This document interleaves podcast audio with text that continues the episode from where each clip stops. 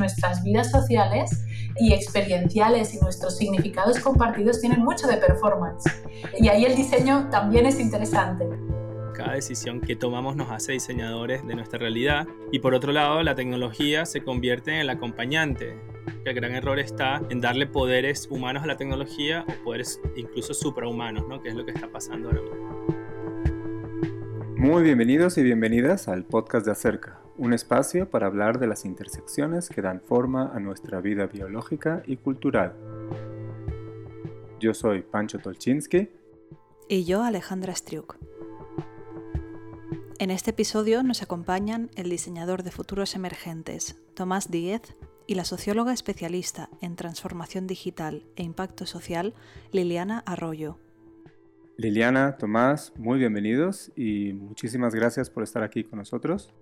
Hola. Hola, gracias a vosotros por la invitación.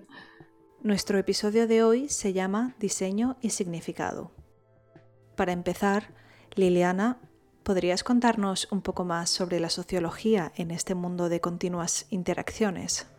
Pues la sociología básicamente es eh, la capacidad de observar justamente estas interacciones y lo que ocurre en lo que va más allá del uno más uno. ¿no? En sociología siempre decimos que, que el agregado es más que la suma de las partes, o sea que no solo son mm, tres personas que se juntan, sino que hay algo superior cuando esas tres personas se juntan, ¿no? Esa, esa energía que podemos sentir cuando estamos en un festival de música, que pronto esperamos volver a ir, o cuando estamos en una manifestación, o cuando un estadio conjunto está cantando un himno a la vez, ¿no? Es pura sociología.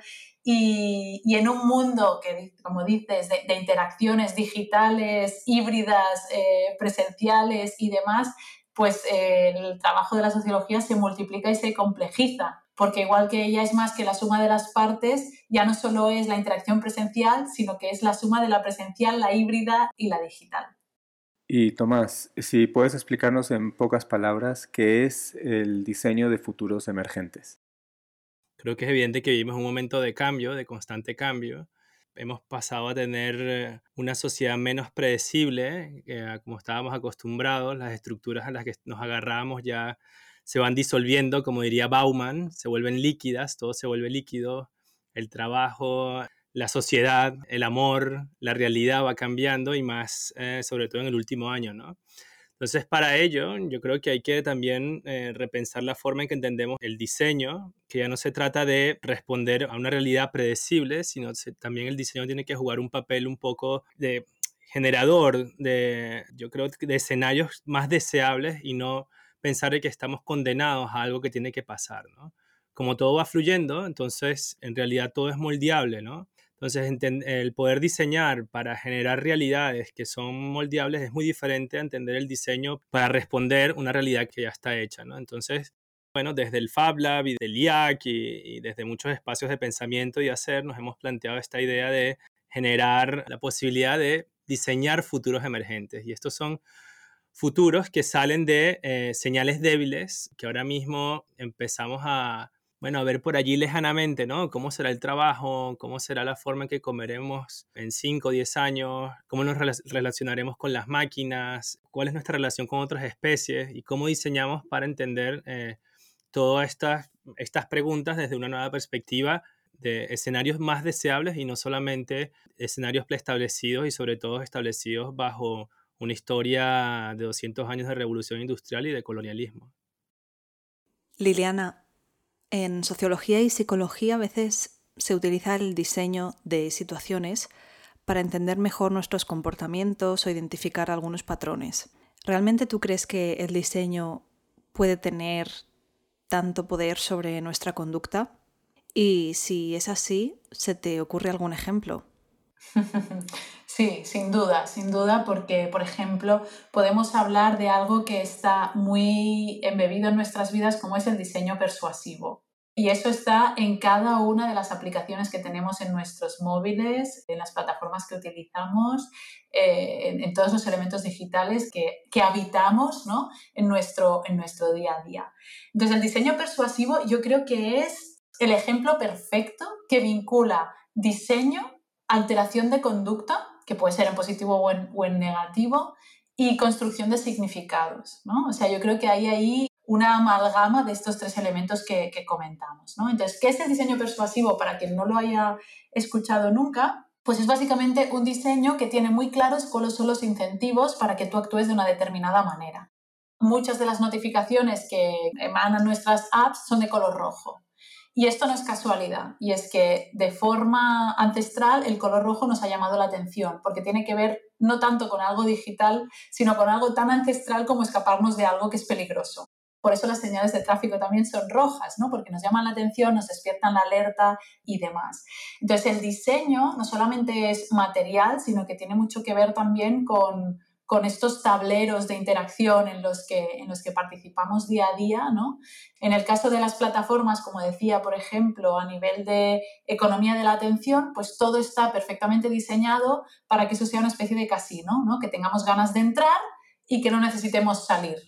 Entonces, eh, en sociología, por ejemplo, eh, durante muchos años, diría durante un par de siglos, nos hemos acostumbrado a preguntarle a la gente qué opina. Eh, pues encuestas de opinión, encuestas de valores, encuestas de actitudes. Pero hay algo maravilloso en la conducta humana que es la disonancia cognitiva. Yo digo una cosa y luego hago otra. Y en el mundo de, por ejemplo, del marketing y de los estudios de, mercado se ha encontrado muchísimo, ¿no? Decir, hoy tenemos dos productos, ¿cuál te gustaría más comprar? Y la gente te dice, pues yo compraría más el A por esta razón, la otra, la otra, la otra. Y resulta que lo pones en el mercado y se vende más el producto B que el producto A, porque la gente a veces te responde cosas que cree que tú quieres oír, ¿no? Entonces, eh, con muchas de las herramientas digitales estamos avanzando hacia, hacia terrenos de simulación, diría, donde es mucho más fácil recrear situaciones ficticias en las que le pides a la gente que actúe, no que te explique cómo actuaría. ¿no? Y ahí yo creo que el diseño es un aliado fantástico para la investigación social y sobre todo el diseño que entiende eh, la interacción como algo performativo, porque nuestra vida social es pura performance, aunque a veces eso nos suene artificial, pero no lo es es pura performance y no solo en digital porque postureamos, ¿no? sino que ya hay tratados de sociología de los años 60 donde explican cómo jugamos múltiples roles y cómo nuestra vida es una obra de teatro, de teatro diaria. Y si tomamos esta idea de que nuestra vida es un teatro, lo que está claro es que hemos ido cambiando el escenario continuamente. Sobre todo le hemos ido agregando más y más y más tecnología. Es por esto que te quería preguntar, Tomás, ¿Cómo diferenciarías lo que es tecnología de lo que es diseño? El entramado de problemas que tenemos hoy en día ah, hacen que estos sean problemas que se llaman problemas sin solución, ¿no? En teoría, o wicked problems, ¿no? Esto significa que la complejidad de los problemas, no solamente del entramado tecnológico, sino también la complejidad que puede tener el resolver el problema del agua a nivel global o un típico problema sin solución es el hambre. Siempre va a haber alguien con hambre querer solucionar un problema que no tiene solución ya forma parte de una mala formulación inicial del problema, por lo tanto, estaremos en un loop infinito.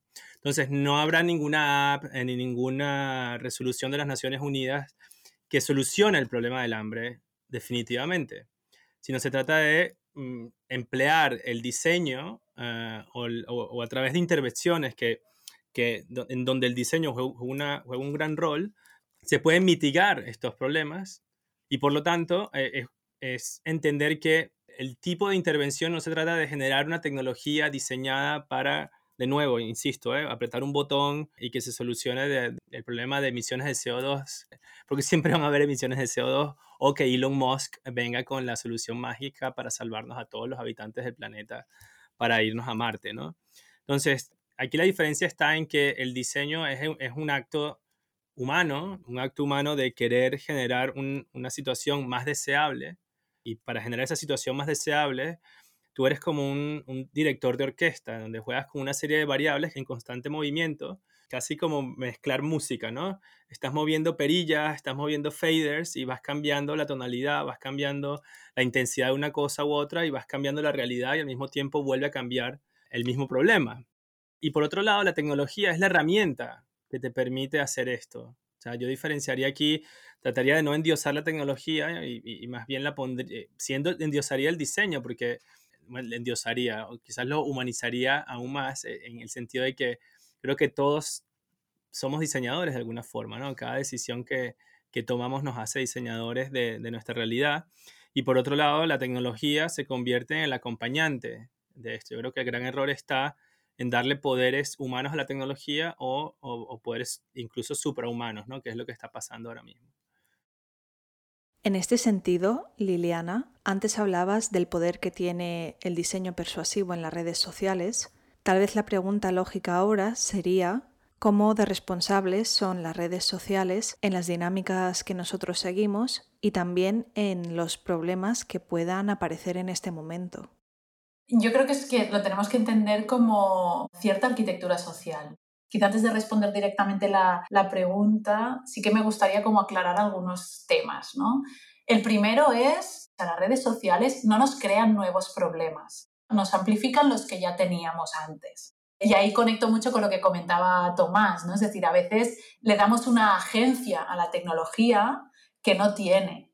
Y en cambio otras veces nos olvidamos que detrás de la tecnología hay personas con ideologías y con propósitos. Y a veces son propósitos nobles y otras veces son propósitos de puro enriquecimiento y para el engrose de las cuentas de resultados eh, para que los inversores estén contentos. ¿no? Y este es uno de los problemas que tenemos hoy en día. Tenemos grandes empresas tecnológicas con unos incentivos muy claros que están dominando nuestra atención, nuestras interacciones y que nos están limitando nuestro espacio de acción, de significación ¿no? y, y, nuestras experiencias al fin y al cabo. ¿no? presentes y futuras, por ejemplo, cuando nos encapsulan en cámaras de eco. ¿no? Entonces, dicho esto, la tecnología no crea nuevos problemas, los amplifica. Y entonces el, error de que no tengamos esto en cuenta es que muchas veces le echemos la culpa a la tecnología de ciertas cosas, que empecemos a gobernar la tecnología, por ejemplo, con el caso de las noticias falsas. El día que nos demos cuenta de que la manipulación es algo que viene mucho antes de Internet, y hay muchos autores que ya lo están explicando, y que hay otra cosa muy importante en nuestro funcionamiento social que es el sesgo de confirmación, eso no nos lo trae la tecnología, eso es, una forma de adaptación, de nuevo, milenaria que tienen nuestros cerebros, que es ante un mundo súper complejo en cada época eh, y en cada geografía con complejidades eh, ad hoc, ¿no? Pero en mundos súper complejos nuestro cerebro necesita simplificar, necesitamos encapsular, necesitamos generar prejuicios, necesitamos definir el nosotros versus otros, ¿no? Entonces, yo creo que lo que es muy importante es que entendamos que los debates que tenemos encima de la mesa, en todo caso, con, siendo muy generosa con la tecnología, y me perdonarán los ingenieros e ingenieras que nos estén escuchando, son debates sociotécnicos. O sea, son debates que tienen más que ver con cuáles son las experiencias que queremos, cómo queremos conjugarnos con los demás, cómo tratamos a la diferencia, cómo, cómo abrazamos la diversidad, cómo nos ponemos de acuerdo, cómo nos escuchamos que esto es algo que, que me parece como muy preocupante, ¿no? Que, que, quizás sí que vamos a necesitar que la tecnología nos ayude a, encontrar, ¿no? o diseñemos tecnología apta para escucharnos, pero escucharnos de verdad, no escucharnos queriendo tener la razón, no escucharnos ya preparando nuestra respuesta antes de que el otro acabe, ¿no? O sea, volver a esa, esa escucha activa que es, tan, que es tan fundamental y a partir de la cual podríamos tejer eh, soluciones a, infinitud de, problemas. ¿no? Eh, la cuestión del hambre, por ejemplo, como antes decía Tomás, pues ahora hay todo un sector food tech preocupado con eh, vamos a medir todo el, todo el desperdicio de comida. Porque claro, el problema del hambre es un tema de distribución de la comida, porque comida hay, no es que tengamos falta de, no es que haya escasez de, los recursos, sino que lo que hay es un problema de distribución. Y lo definimos como un fallo de mercado. Es que aquí hay demasiado, se les acumula y a estos no les llega. Es que no es un problema de mercado, es un problema de que, no, de que tenemos una idea que son los derechos humanos, pero no hemos creado los mecanismos para asegurar que esos derechos humanos se garantizan. ¿no? Entonces, no podemos esperar que el sector tecnológico de food tech, ¿no? del ámbito alimentario nos lo solucione. ¿Pueden participar? Seguro. Que el hecho de que tengan capacidad de registrar información, generar inteligencia, detectar patrones, incluso si fuera posible predecir, porque creo que más que predecir lo que hacemos es como proyectar lo que ya sabemos que ha ocurrido, como si nada hubiera fuera a cambiar. Aquí Tomás igual puede, puede aportarnos luz también ahí, ¿no? Pero que intentamos predecir qué es lo que puede pasar para anticiparnos y generar mejores respuestas a, crisis como la alimentaria ¿no? o, la, o, la, climática, pero que esto va de, de contrato social. Parece claro que tanto tú, Liliana, como Tomás entienden la tecnología como una herramienta y que es el diseño el que tiene un papel más relevante en las dinámicas sociales que puedan emerger. Antes nos diste, Liliana, el ejemplo del diseño persuasivo con sus incentivos y propósitos, y aún así me gustaría si nos pudieras dar una visión algo más amplia de cómo hemos de entender qué nos puede ofrecer el diseño si queremos involucrarlo en esta búsqueda de un mejor contrato social. Gracias a las experiencias de interacción que tenemos a través de unas plataformas u otras, a través de unas tecnologías u otras, y de cómo diseñamos esos espacios virtuales, híbridos o, analógicos, o la, interacción entre estos, nos puede ofrecer nuevos espectros de la experiencia y nuevas formas de, enriquecernos con estas intersubjetividades, ¿no? sobre todo porque nos puede permitir, o sea, por ejemplo, una plataforma que sea horizontal nos va a permitir mucho más a desbloquear la inteligencia colectiva de un espacio, donde si todo el mundo siente que puede intervenir, que puede tener alguna cosa que decir, es más fácil que acabemos con, con algo más rico al final, más enriquecido, porque va a ser más esa suma de, de, esos individuos más que, perdón, ese agregado superior más que la suma de las, de las personas que hayan participado de forma, de forma aislada. Después de esta visión tan macro del diseño, me gustaría centrarnos en algo que en apariencia es muy simple y básico, y me refiero al botón. Estamos rodeados de botones, y estos botones en general están diseñados justamente para darnos esta apariencia de simplicidad. Nos ofrecen una relación muy simple con el mundo. Es por esto, Tomás, que quisiera preguntarte, ¿qué hay detrás de este botón tan simple? lo podemos disecar desde el, botón en sí mismo o la pantalla táctil, en este caso, que está seguramente asociada con, tu teléfono móvil y tu teléfono móvil está hecho de una serie de minerales de mano de obra barata eh, y que llega a tus manos gracias a que hay fuentes de energía barata también controladas normalmente por regímenes autoritarios como el de Venezuela, por ejemplo. ¿no? Entonces hay, hay una dimensión física detrás de ese botón, que yo creo que es importante entenderlo. Y luego hay otra dimensión que normalmente no la llamamos como física, que es la dimensión algorítmica.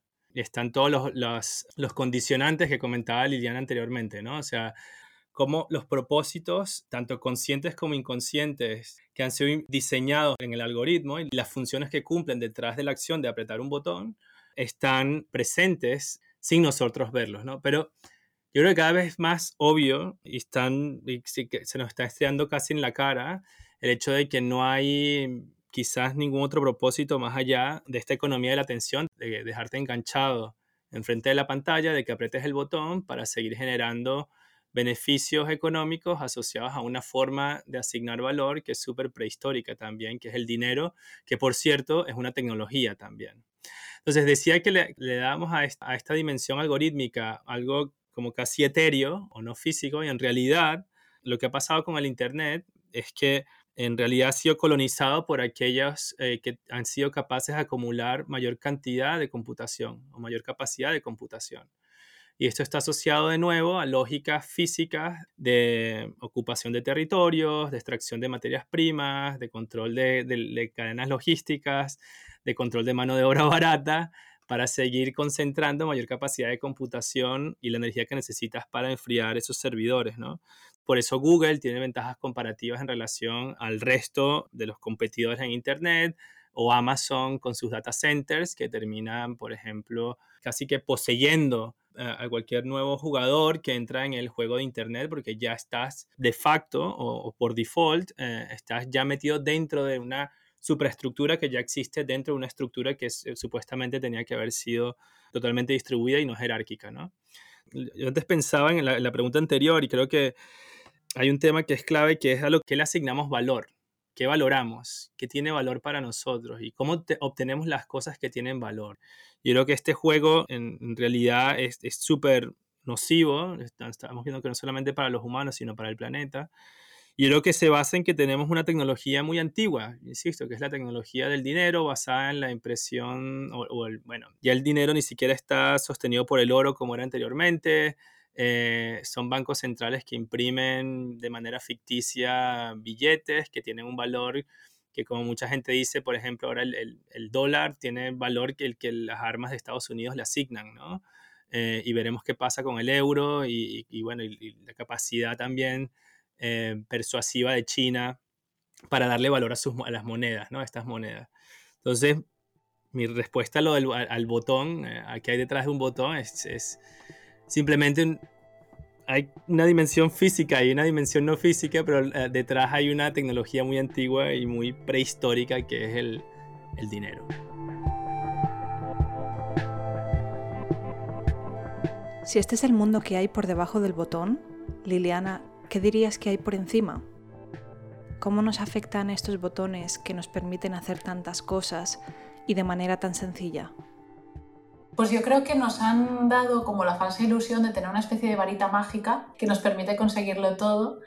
Y bueno, además empieza a haber como estudios que están intentando medir cómo esto afecta a los grados de impaciencia, por ejemplo, o cómo afecta también la capacidad de influencia que creemos que podemos llegar a tener sobre los demás y cómo nos frustra el ver que quizá no, eso no tiene un retorno más allá de, ese botón. ¿no? Y aquí, por ejemplo, pienso en, en las entrevistas que he hecho a jóvenes donde describen como cierto vacío, ¿no? Eh, cuando se dan cuenta de ese contraste entre la cantidad de likes que puedes recibir, eh, que eso tiene un valor en un contexto determinado y durante un rato determinado, pero que después eso no se traduce a otros valores, ¿no? Eh, y muy en, la línea con lo que comentaba también Tomás, ¿no? Con el dinero como, como una tecnología y como un lenguaje común que más o menos todo el mundo entiende que cuanto más mejor, ¿no? Ese vendría a ser como, la, como la, el mantra de, del sistema que nos, que nos acoge, ¿no? Y entonces, bueno, en este sentido, yo creo que nos ha dado, por un lado, esta, esta ilusión de varita mágica que decíamos, por otro lado, nos da una ilusión de libertad que realmente no es bien bien así, por lo que comentábamos un poquito antes, ¿no? Es decir, si hay un algoritmo que, por ejemplo, decide qué contenidos yo veo primero, ¿no? sea porque he buscado en Google o sea porque he entrado en mi red social y, me ordena pues cuáles son los contenidos que tengo que ver, ¿no? porque es un algoritmo que decide quién, qué amigo o qué contacto es más importante para mí en ese momento, eh, entonces me los ordena por orden de, importancia. Em, con la falsa sensación de libertad, ¿no? Decir, Ay, voy a conectarme con el mundo, ¿no? Hablamos de que Internet nos conecta con el mundo. Bueno, nos conecta con el mundo a través de una ventana, que esto es como comprarte una tele donde puedes sintonizar 500 canales, pero solo tienes presintonizados 3, o sea que fácilmente solo llegas a 3. Si quieres pasar al canal 4 es un esfuerzo eh, impresionante, ¿no? Que pasa por o fingir una identidad que no es, o intentar boicotear el algoritmo, ¿no? Una serie de cosas que no, o una serie de prácticas que no están seguramente al alcance ni las ganas de, de cualquier persona, ¿no? Y además yo creo que nos ofrece contextos donde ahora ya empiezan a hablar de cuál es el valor de interactuar digitalmente si ya ni siquiera sabes si estás interactuando con otra persona. Cuando lo que hay al otro lado puede ser un bot o cuando la cantidad de likes que tú ves ahí están alimentados por una granja de clics, ¿no? o una serie de, de, elementos que hacen que este mundo al que nos estamos conectando sea un mundo ficticio, que en realidad, lo hemos dicho antes, y es que nuestras vidas sociales y experienciales y nuestros significados compartidos tienen mucho de performance. Y ahí el diseño también es interesante, ¿no? Cómo, diseñamos espacios y ecosistemas para que estas performances ocurran y cómo definimos a partir de ahí qué es lo auténtico, qué es lo necesario, qué es lo verdadero, ¿no? O sea, estamos viendo que se están poniendo en juego como grandes categorías que no es que antes estuvieran bien y ahora están eh, tambaleando, sino que, bueno, antes eran mayoritarias y ahora pues se están poniendo en duda, ¿no? Y todavía siguen siendo mayoritarias, ¿eh? pero cada vez hay más voces que las, que las cuestionan. Y yo creo que esta, que esta idea del botón, como, o sea, que, que, es un ideal que hemos construido, esta idea del botón. Es como cuando tú decides, no sé, pedir comida a domicilio y tú solo ves dos pantallas súper simples, pero no te imaginas que ahí detrás, aparte de la persona que llega a tu casa con el paquete, es que hay igual 500 personas en esa compañía desarrollando un montón de pantallas, un montón de botones para que todos los caminos posibles que tú quieras recorrer sean fáciles y sin ninguna piedra y sin ninguna fricción para que pidas antes de darte cuenta. Y saliendo un poco de este modelo no muy esperanzador del diseño, Tomás, ¿Nos podrías dar un par de ejemplos de diseños que proponen otras dinámicas que nos abren a otro tipo de futuros? Como antes hablábamos del dinero, y creo que es un tema hot, creo que es interesante hablar de no solamente de criptomonedas, sino también de tecnología, Distributed Ledger Technologies o blockchain, por ejemplo, ¿no? La idea de, de poder tener una manera de intercambiar valor a partir de unas reglas establecidas de manera abierta y transparente por una comunidad y que además esta forma de intercambio de valor sea distribuida eh, sin un nodo central, de manera no jerárquica, que además sea segura e inmutable, me parece fascinante. Yo creo que por un lado es, una promesa de un mundo ideal y por otro lado está cayendo en las paradojas de que, significa vivir en, en, el mundo en que vivimos. O sea, por un lado, lo atractivo que es para la especulación eh, y para jugar bajo los mismos juegos del mismo mercado que trata de criticar, o incluso las críticas relacionadas con el consumo de energía. ¿no? Eso por un lado me parece muy prometedor como diseño y como todo el, el, el ámbito alrededor del, del, Bitcoin y de, blockchain me parece súper prometedor y súper interesante. Puedo hablar de, de, de, ejemplos mucho más, un poco más pequeños o humildes, ¿no? En la forma en que, que hemos trabajado con estudiantes en, en, en alguno de nuestros programas. Eh, tenemos un programa que, que, se trata de diseñar para futuros emergentes y me han gustado proyectos como es el caso de, del estudiante Nicolás de Chile, que se hizo amigo de, de hongos, de, de mycelium uh, de micelia. Eh, digo que se hizo amigo porque en realidad fue una colaboración interespecies, ¿no? Nicolás se obsesionó con aprender cómo los hongos eh, desarrollaban un sentido del gusto por ciertos elementos como la nicotina o incluso el cuerpo humano para degradarlos, ¿no? Entonces, por ejemplo, él quería utilizar el, poder que tiene el, mycelium para degradar los elementos contaminantes de las colillas de cigarro, que es uno de los pollutants más importantes del mundo, y lo consiguió. O sea, se dio cuenta que al, al mycelium no le gustaba la colilla del cigarro usada, y empezó a enseñarle al mycelium cómo podría gustarle degradar la nicotina y lo consiguió. Pero me gustó que también el proyecto llegó a, una, a un tipo de especulación en el que él decía, mira, si yo puedo enseñar al hongo a que aprenda a degradar la nicotina, entonces le puedo alimentar con mi ADN eh, y en el momento que yo muera, este hongo puede degradarme a mí de una manera mucho más sostenible que sería ponerme en una caja de madera o incluso incinerarme, ¿no? Entonces es una manera también de, imagínate, vivir con tu mycelium en tu mesa de noche y le vas dando, cuando te cortas las uñas, le vas dando eh, parte de tus uñas o de tu cabello y en el momento en el que se te acaba tu vida física, pues el mycelium, que es tu mascota, se encarga de degradarte de una manera mucho más sostenible y de convertirte en compost de vuelta a la tierra, ¿no? Y otro proyecto que puedo hablar también en primera persona, que es un proyecto que, que ayuda a cofundar y que hemos desarrollado dentro del Fab Lab, que es el Smart Citizen. Es un proyecto que nació en el momento en el que todo el mundo hablaba de las Smart Cities, eh, como la gran promesa tecnológica y de, y de gobernabilidad de la ciudad para organizar las ciudades de una manera uh, más eficiente gracias a la tecnología. En el 2011 IBM, Intel, Ericsson nos vendían grandes soluciones para que las ciudades fuesen más, para que el transporte fuese más rápido, para que fuesen más limpias, para que fuesen más seguras, etcétera, etcétera. Y en ese mismo momento nosotros eh, lanzamos esta idea de que, bueno, una ciudad sin ciudadanos inteligentes pues no, no tiene ninguna inteligencia. y el proyecto se basó simplemente en el, en el principio de que veíamos que cada vez más las tecnologías de código abierto, gracias a proyectos como Arduino, gracias a la irrupción de los Fab Labs y los Makerspaces, estaban más a la mano de las personas y que sería una, una negligencia absoluta por, por alguien con, con, de alguien por, con, con, dos dedos de frente el no considerar este fenómeno mundial y no ponerlo al servicio de la ciudad.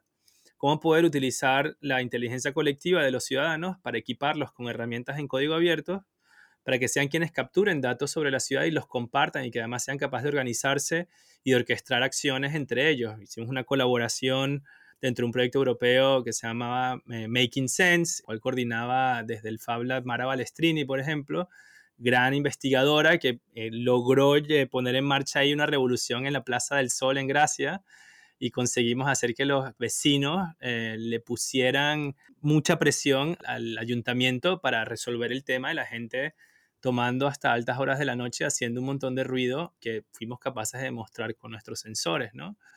Entonces, esto abre una posibilidad que yo creo que conectándolo con la tecnología inicial que comentaba, que, por ejemplo, si un ciudadano tiene un sensor en su casa, está utilizando su electricidad y su wifi, y estos sensores producen datos que son valiosos para el ayuntamiento, para otros ciudadanos o para empresas, este ciudadano puede recibir de vuelta valor asociado a esa producción de datos. O sea, puedes registrar estos datos en un blockchain y puedes luego poner estos datos disponibles para que de vuelta recibas otro tipo de moneda, una criptomoneda, que te permita luego acceder a servicios a nivel de barrio, por ejemplo. ¿no? Entonces es una manera de generar economía de datos de manera distribuida.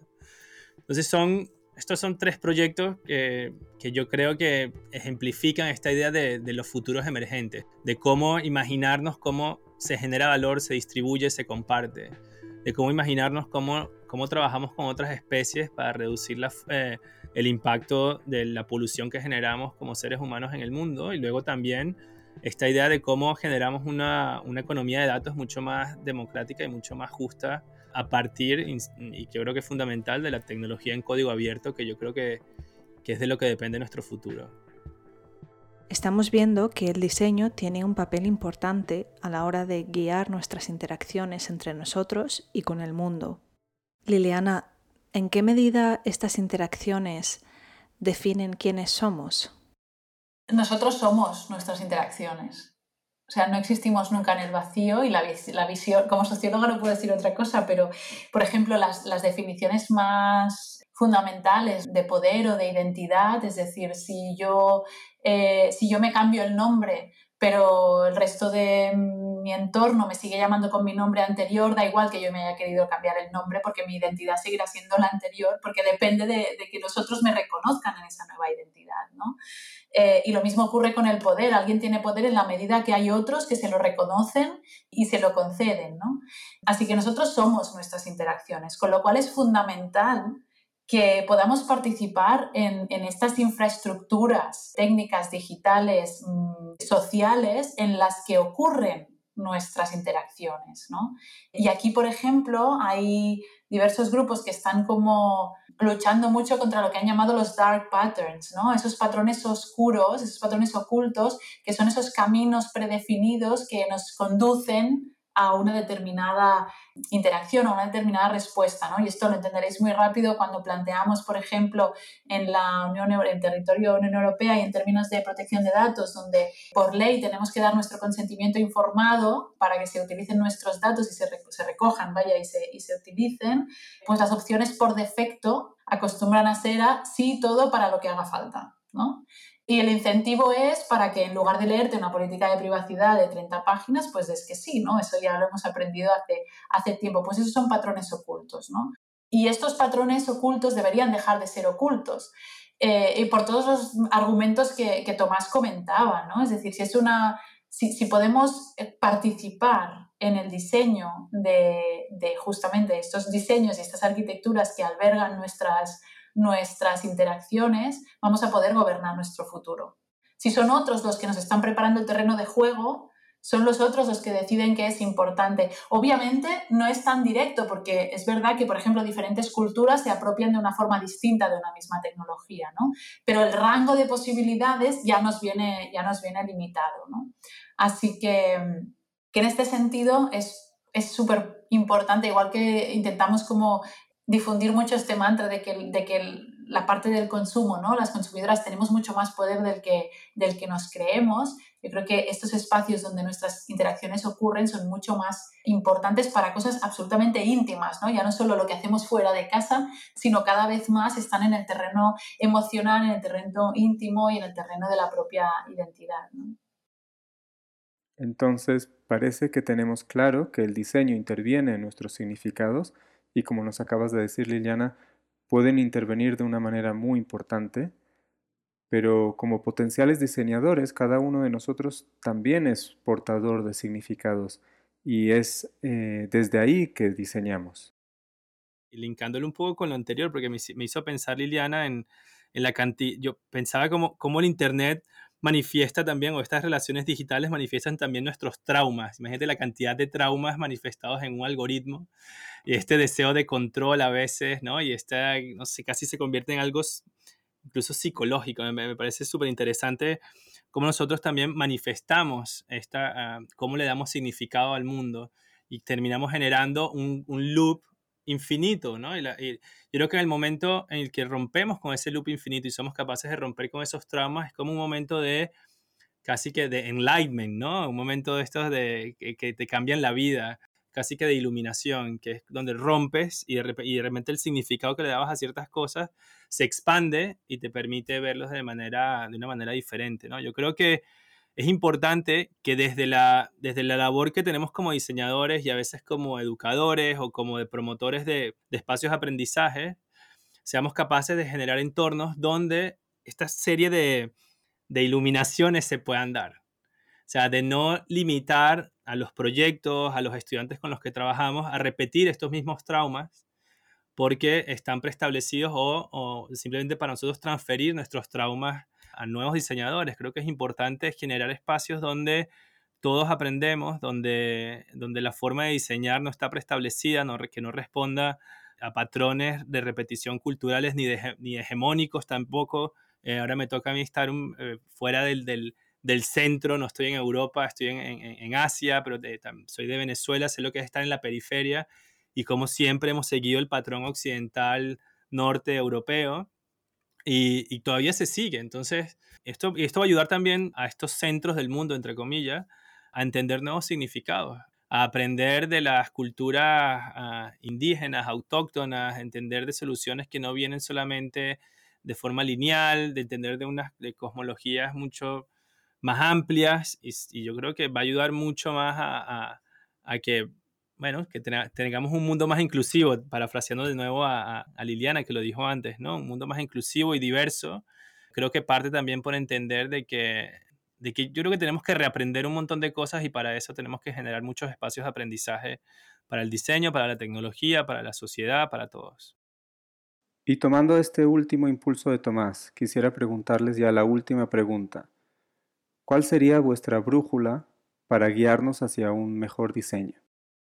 Yo diría que la mejor brújula es la que es consensuada, con lo cual, más que hablar de diseño, es importante que hablemos de co-diseño y diseño coparticipado, ¿no? Es decir, al final el diseño, como decíamos, ¿no? Diseños, tecnologías, todos los instrumentos todas las herramientas que podamos poner al alcance de, un desarrollo, ¿no? De las identidades personales y colectivas tiene que estar de acuerdo a un propósito determinado, porque como decíamos ¿no? durante todo el rato, pues hablar de tecnologías y diseño es muy abstracto y hay mucho más del para qué, el por qué, el quién y el cuándo y el cómo, ¿no? Y son esas conversaciones las que son la brújula para mí del diseño.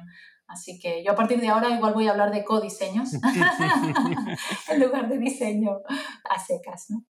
Yo creo que la brújula es la vida, o sea, en realidad creo que tendríamos que poner como prioridad el cuidado y la, y, la, generación de vida humana y no humana, ¿no? Y yo creo que eso tiene que estar por encima del beneficio económico, por encima de cualquier otra cosa. O sea, debe ser una condición para mí no negociable el poder generar vida eh, cada vez que codiseñamos o diseñamos algo, ¿no?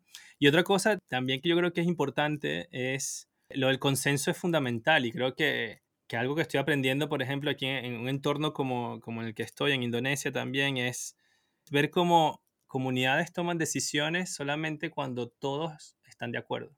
O sea, no hay esta idea de la democracia donde la mitad más uno decide por el resto y te comes cuatro años en el otro lado, ¿no? O sufriendo las consecuencias de no estar en el otro lado. Entonces, yo creo que deberíamos también entender el, consenso más allá de la democracia como la entendemos hoy en día y sería interesante ver cómo tomamos decisiones juntos de una manera más inclusiva. Simplemente como reiterar que estoy de acuerdo con ese consenso, pero hago ese pequeño inciso de, de qué tipo de consenso también.